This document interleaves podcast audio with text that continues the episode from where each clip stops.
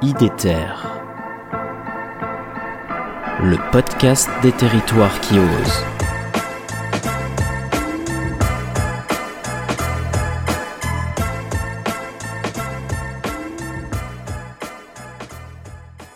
à la fois, c'est l'échelle du, du temps, elle est assez euh, étonnante. C'est-à-dire que si on prend un peu de distance avec l'échelle temporelle à laquelle on se trouve, ça va très vite. C'est-à-dire que à l'échelle d'une génération, euh, ça va très vite quand même quoi. Cette histoire de, de développement durable avec toutes les batailles qu'il y a eu autour de, de ça depuis euh, en gros 88 la Commission mondiale sur le développement durable etc euh, euh, avec un objectif fort et ambitieux ensuite tellement bataillé et dévoyé qu'on en a fait un truc euh, euh, qui était juste euh, pour d'un certain point de vue presque au service des multinationales enfin l'inverse du truc quoi. Pour se dire ok il faut trouver d'autres mots. Enfin ça donc à l'échelle on dit mettons allez entre 88 et maintenant c'est une échelle de temps qui est quand même relativement courte à l'échelle humaine quoi Sauf que ça va pas assez vite à l'échelle des transformations qu'il faut de repérer. C'est ça le paradoxe de, de, cette période de temps là, comme ça, où euh, on a tellement attendu et justement euh, bataillé euh, sur sur les mots, sur les enjeux économiques, politiques, etc. Qu'on arrive à cette période-là. Bon là, j'apprends rien à personne. Où là, c'est-à-dire on est dedans et on, malheureusement on l'a cherché parce qu'on n'a pas agi. Donc c'est c'est c'est assez étrange, je trouve, de de voir comment on, on perçoit que ça va ça a ça a changé vite à cette échelle-là et en même temps pas assez vite par rapport à ce qu'il aurait fallu. C'est bizarre, quoi. et, quel est le rôle des récits là-dedans?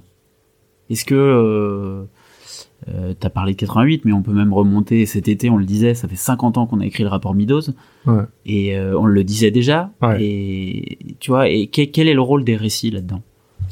Bien, ah, alors, je, comment dire ça? Je trouve que cette question du, de l'importance des récits, elle est, elle est apparue de façon euh, formulée, de façon assez récente, alors qu'elle est au cœur de, de tout depuis toujours. Euh, mais euh, pas aussi consciente. Peut-être, euh, je, je je veux pas prêter des intentions, mais euh, je veux dire le les, une instance dirigeante, elle, elle sait comment, euh, enfin depuis toujours, euh, les, rois, les gouvernements, les, enfin bon, les, les quels qu'ils soient, euh, on, se dit, on, a appris à comment on fait pour emmener une foule, comment déclencher ou retenir, etc. Bon, donc c'est bien ce qu'on se raconte. Voilà. si on est parti en croisade à un moment donné, c'est qu'on a convaincu des gens qu'il fallait y aller et qu'on s'est raconté que c'était ça qui était important. Ah ouais, ok, bah on y va. On se l'est raconté d'abord. Enfin, je sais pas. Il y a un moment, on s'est dit, euh, mais oui, mais euh, les femmes euh, ne sont pas des sous-hommes, ils peuvent voter comme tout le monde. Ah ouais, bah oui, mais ça, ça on n'a pas changé physiologiquement. C'est juste qu'on s'est raconté à un moment donné que c'était possible que les femmes puissent. Enfin, et, et, j'espère que ça va aller beaucoup plus loin que ça parce qu'on on est qu'au tout début.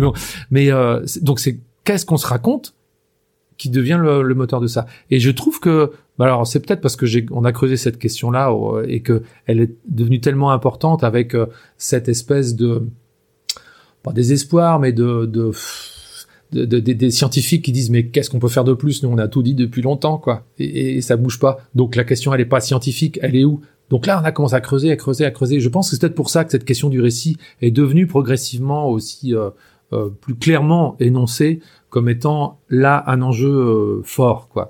Euh, voilà, c'est un peu dans cette question d'évolution autour des questions développement durable, etc. Tout ce que tu décris hein, depuis quelques dizaines d'années. Euh, là, euh, l'analyse elle est forte et du coup il y a de plus en plus de chercheurs qui, qui, qui, qui, qui travaillent sur cette question-là et, et, et c'est passionnant. Et c'est là qu'on s'est dit nous, ok, la question du récit, des récits, des façons de raconter, on a forcément d'une façon ou d'une autre une place à prendre là-dedans nous par rapport à nos métiers.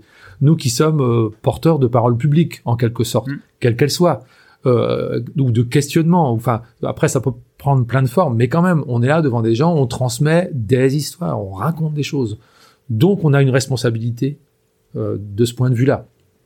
Non pas à faire passer un message, c'est pas forcément ça, mais au, à aller faire résonner ces questions-là qu'on se rende bien compte de, de, de ces enjeux-là, qu'on puisse transporter euh, avec nous les interrogations fortes euh, et qu'après les gens puissent euh, chacun fait son chemin. Hein. On n'est pas là pour donner des directives, c'est pas du tout le propos. Hein.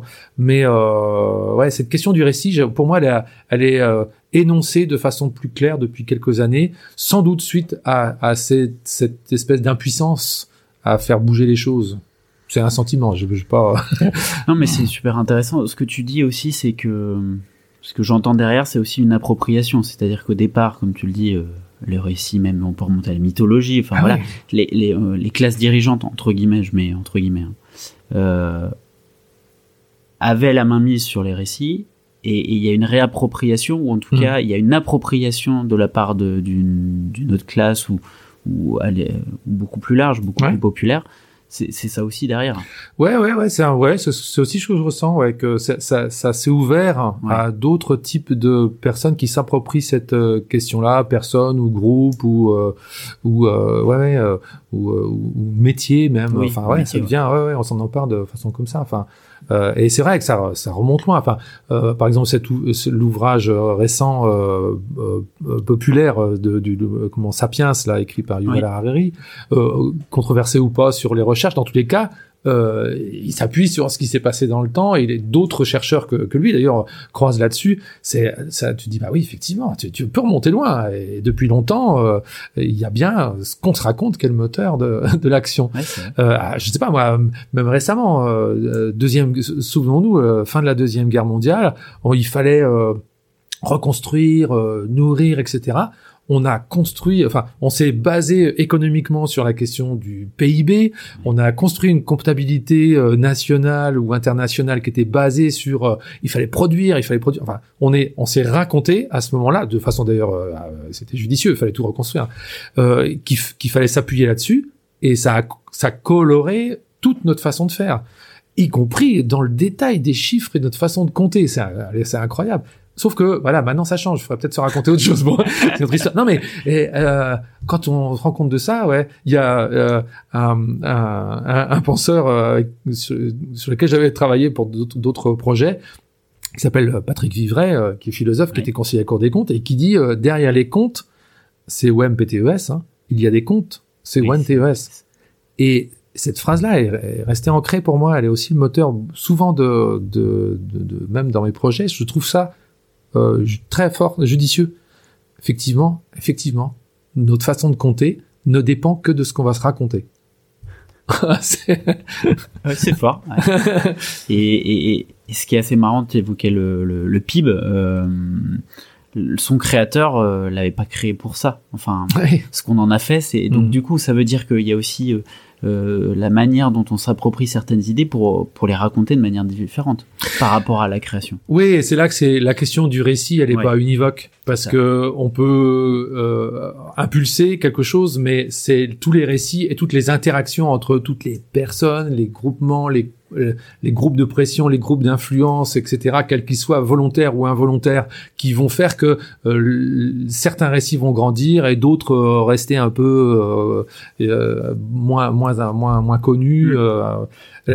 bah, par exemple, très récemment, la question du mot sobriété. Mm le mot sobriété, enfin, on en parle depuis euh, assez longtemps. Il y a des gens qui depuis longtemps en parlent. Euh, Pierre Rabhi parlait de la sobriété heureuse depuis longtemps, par exemple. Enfin, entre autres, hein, il n'est pas le seul à employer ce mot sobriété. Tous les chercheurs, les gens de Négawatt depuis qu'ils parlent de, hmm. de, de, de, climat, euh, parlent bien. Il y a trois volets. On parle d'efficacité et de sobriété et de, enfin voilà, ce mot-là. Et là, mais c'était pas un récit euh, qui était qui était devant quoi. Et là, ça y est, on commence à s'en emparer comme un enjeu. Alors c'est peut-être la contrainte aussi, bien sûr, mais voilà, voilà un récit qui arrive d'un seul coup, qui a été nourri par des années peut-être de voilà background, donc fait grandir. Là, euh, j'espère. ouais, que, ça soit pas juste un phénomène. De... Ouais, c'est ça. Euh, c'est pour ça que c'est la question des récits, elle est complexe parce que il y a pas, il y a pas quelqu'un qui puisse dire, je sais comment imposer un récit. Et tant mieux, tant mieux. Enfin, si ça existe aussi, ça existe aussi, voilà, parce que les, les régimes autoritaires savent très bien faire ça. Et ce qu'on voit dans d'autres pays euh, à, à l'œuvre. Euh, et c'est clair que les gens qui sont à l'œuvre pour influencer euh, la population ou le rapport entre les entre les populations, et ils savent très clairement ce qu'ils font du point de vue des récits.